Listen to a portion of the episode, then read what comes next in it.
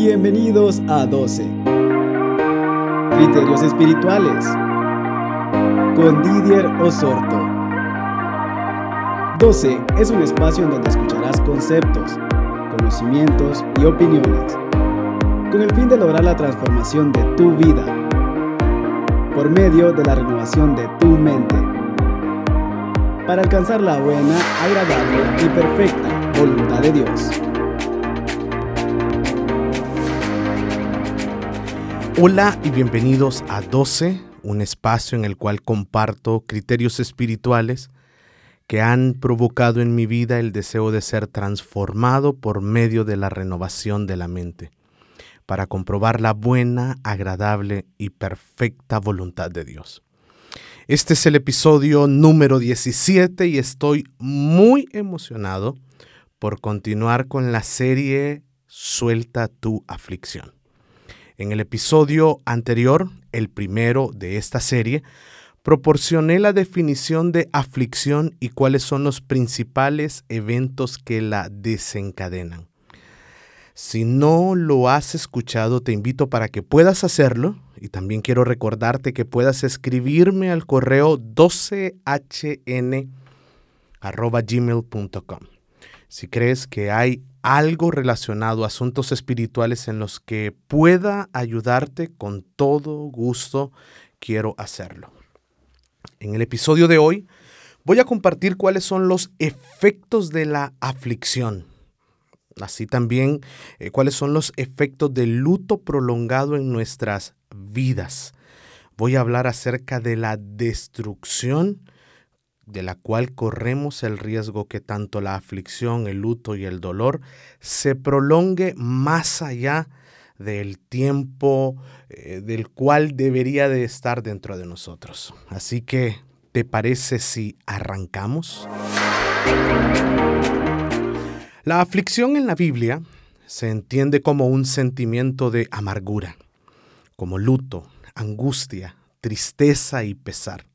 Se trata de un estado temporal hasta que Dios aparece como la solución para este sentimiento.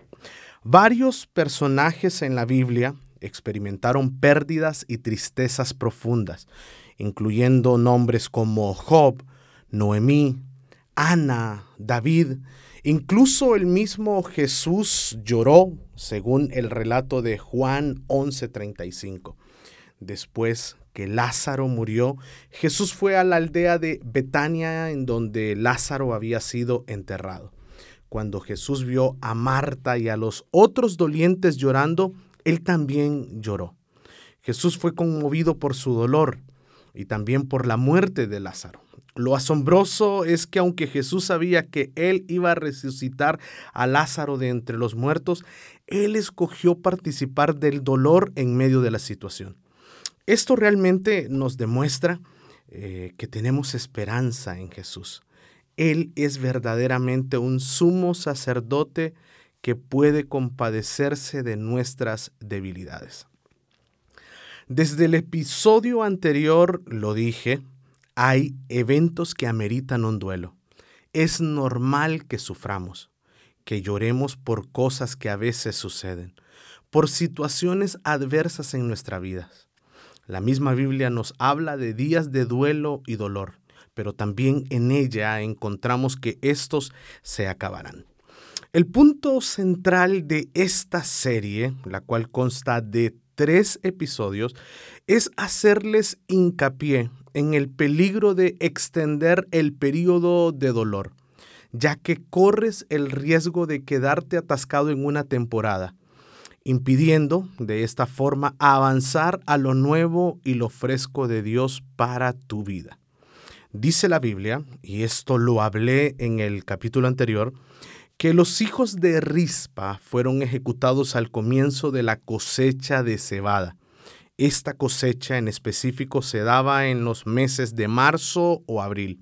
Y dice que Rispa en esa misma fecha extendió una tela áspera un manto de luto, y ella se quedó al lado de los cuerpos hasta que comenzó a llover sobre Israel. Esta temporada de lluvia generalmente era entre los meses de octubre y noviembre. Es decir, que Rispa estuvo alrededor de seis meses con esta aflicción. Literalmente, ella perdió un periodo de cosecha. Quiero compartirte cuáles son los riesgos que corres cuando extiendes el luto, el periodo de aflicción en tu vida. ¿Por qué es necesario que disiernas cuándo es el día de decir, basta, hasta aquí llegó mi dolor? El riesgo número uno, la aflicción prolongada pone en riesgo el cumplimiento del propósito de Dios en tu vida.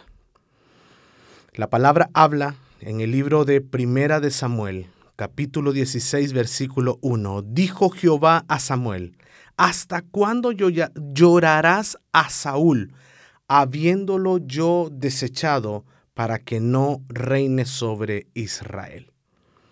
Samuel no era cualquier profeta era alguien que tenía comunión con Dios y sus palabras no caían a tierra. Y en este versículo vemos que Dios habla a Samuel para rescatarlo y que no se aborten los planes de Dios. Dios le dice esta interrogante, ¿hasta cuándo llorarás? Es como que Dios le dice, hay un límite y ese límite yo lo pongo. Y algo bien interesante es que Dios le dice una palabra que acuña realmente o enfatiza qué es lo que Dios quiere establecer para Samuel. Le dice, habiéndolo yo desechado para que no reine sobre Israel. Es como que Dios le dice en otras palabras, ¿por qué lloras lo que yo ya deseché? ¿Por qué estás viviendo en el pasado? Hoy, en este momento, mientras extiendes tu aflicción, es como que Dios dice, ¿por qué lloras? Para algunos puede ser lo que yo ya deseché. Para otros tal vez puede ser, ¿por qué lloras? lo que nació en mi voluntad perfecta. ¿Por qué lloras? Lo que se gestó desde mi soberanía.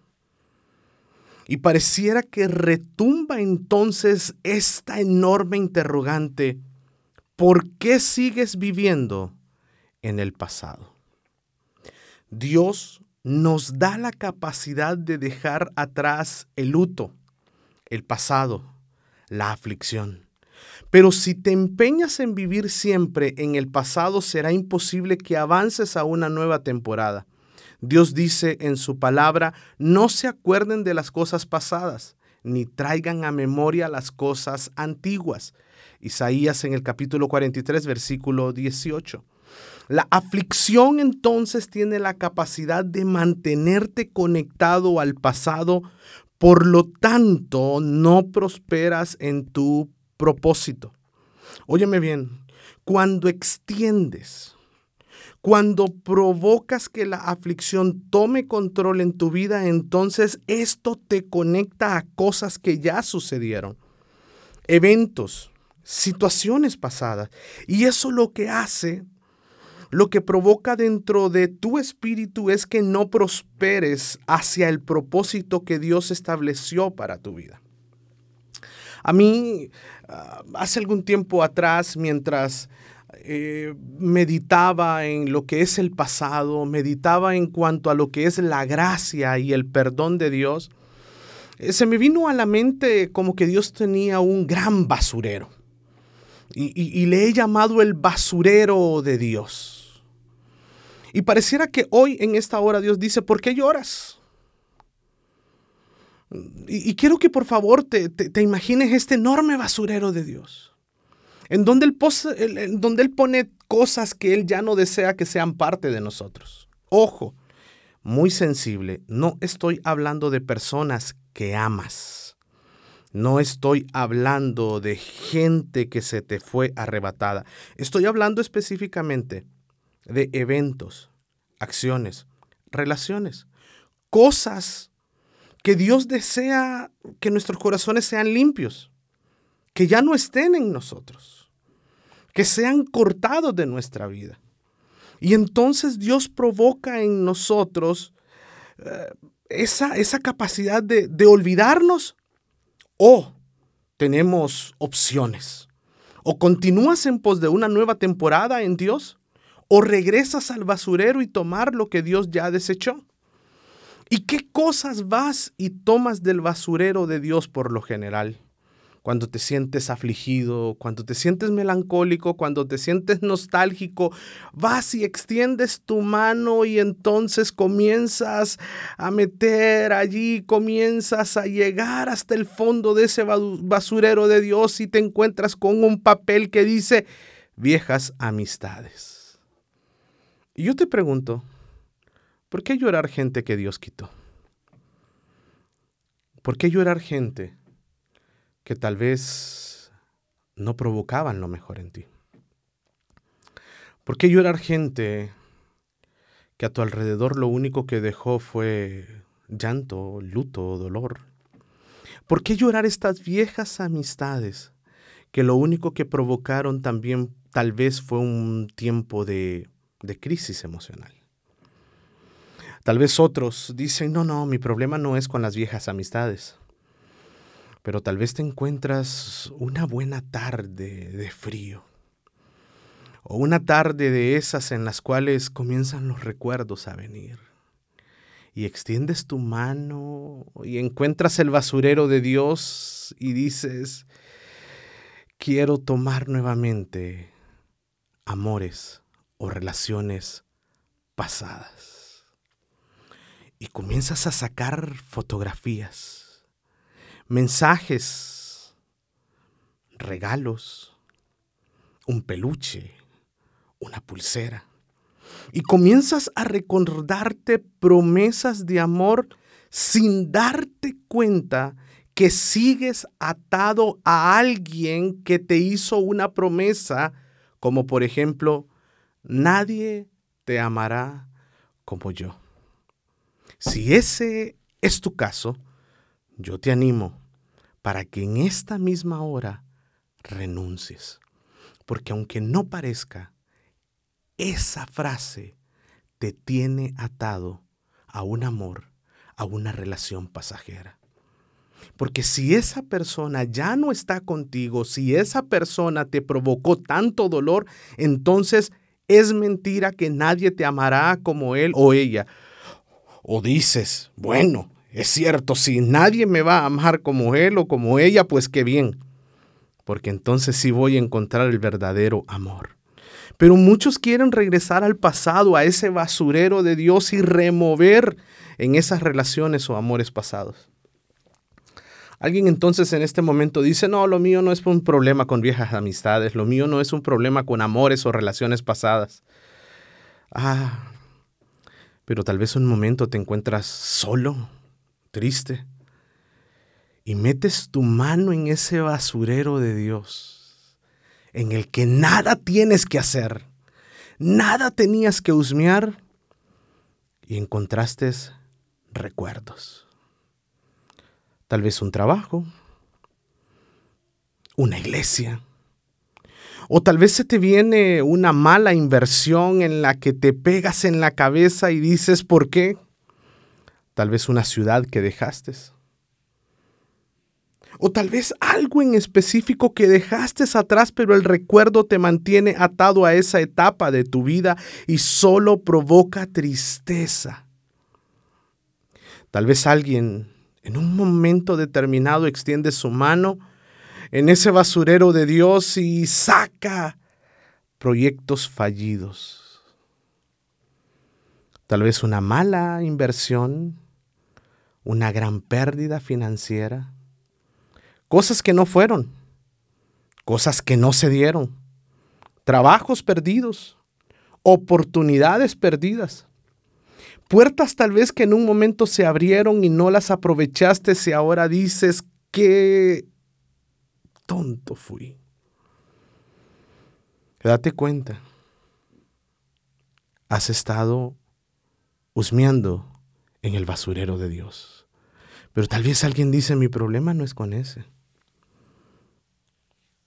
Pero me encontré en ese basurero resentimientos.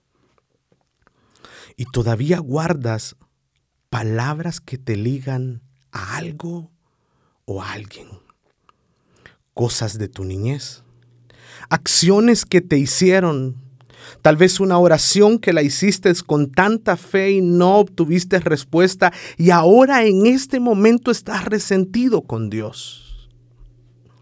Sea cual sea tu situación, Parece que muchos hemos optado por la opción de regresar al basurero y tomar aquello que Dios ya desechó. Parece que regresamos porque hay algo que no logramos soltar. Y tal vez te hago entonces la misma palabra, la misma pregunta que Dios le dijo a Samuel. ¿Por qué lloras? lo que yo ya deseché. Te pregunto directamente, ¿quién es tu Saúl? ¿Cuál es tu Saúl? ¿O qué es tu Saúl?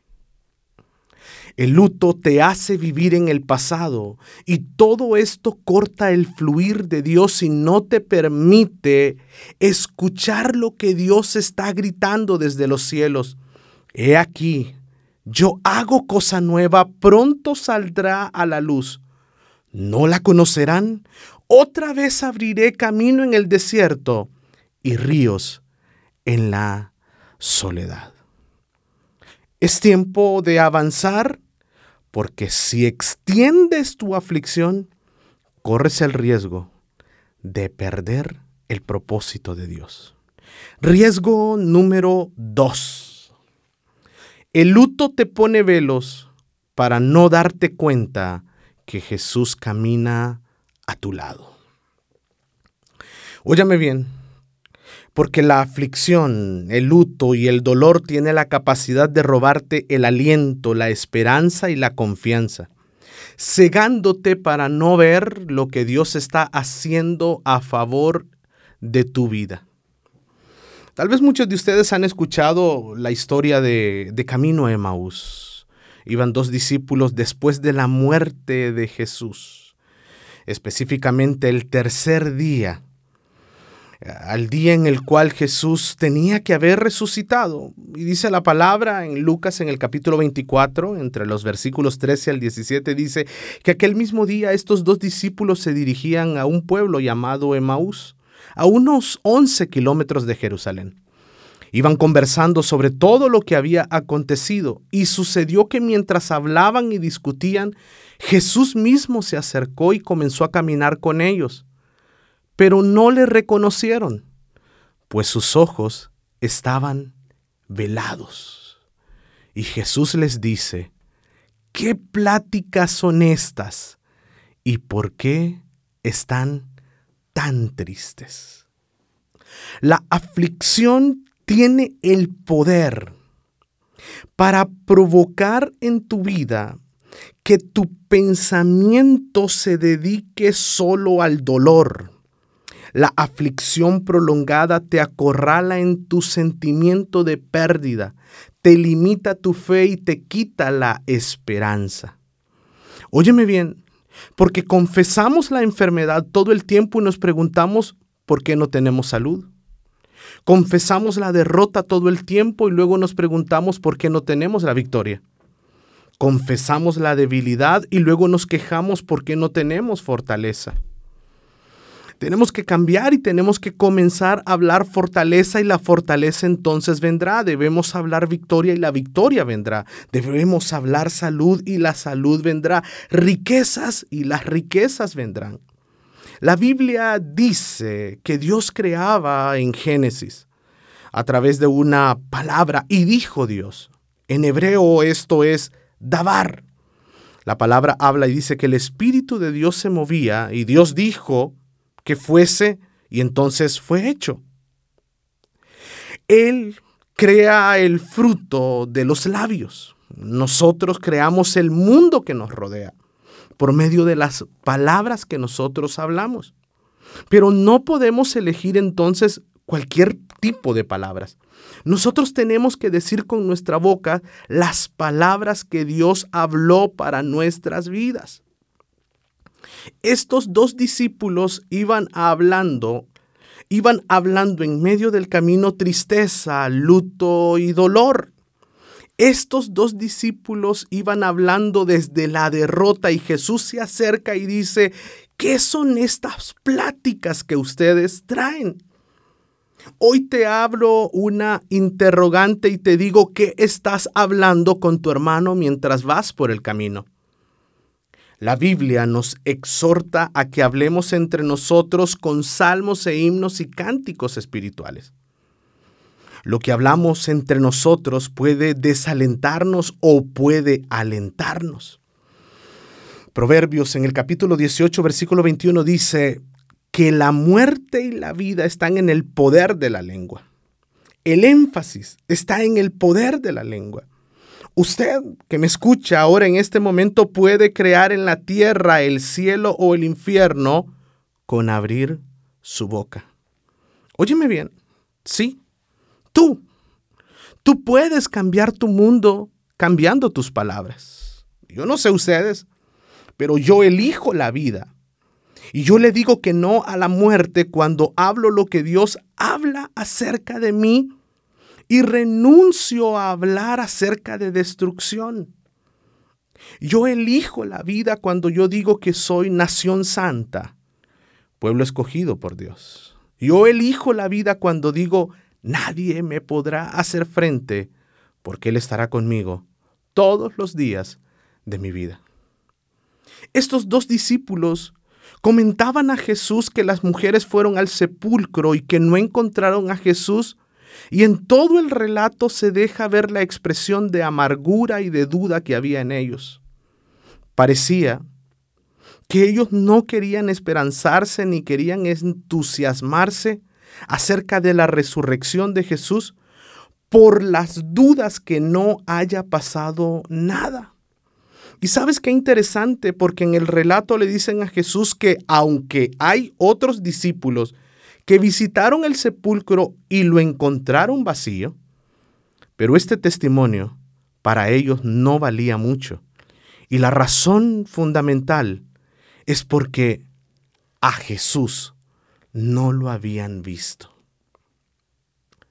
La aflicción de estos dos discípulos anula los testimonios de aquellos que fueron al sepulcro y no encontraron a Jesús. El relato de aquellos que habían ido y no encontraron a Jesús en el sepulcro debió haber sido suficiente para reanimar las esperanzas de estos discípulos. Y es por esta desesperanza, por esta duda, que Jesús les reprocha y qué bien merecido. Jesús les dice, oh insensatos. Y ante todo acusa su entendimiento por no asimilar las promesas que Dios había hecho en su palabra. Pero este oscurecimiento de la inteligencia tiene una causa moral en el corazón porque el corazón es el asiento de los sentimientos y de la voluntad.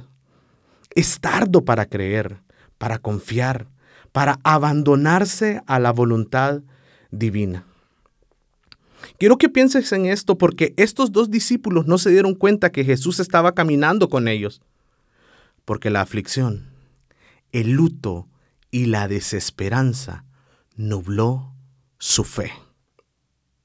En este riesgo número dos, nosotros podríamos ser al igual que los dos discípulos del camino a Emaús. Muchas veces podemos caer en la insensatez.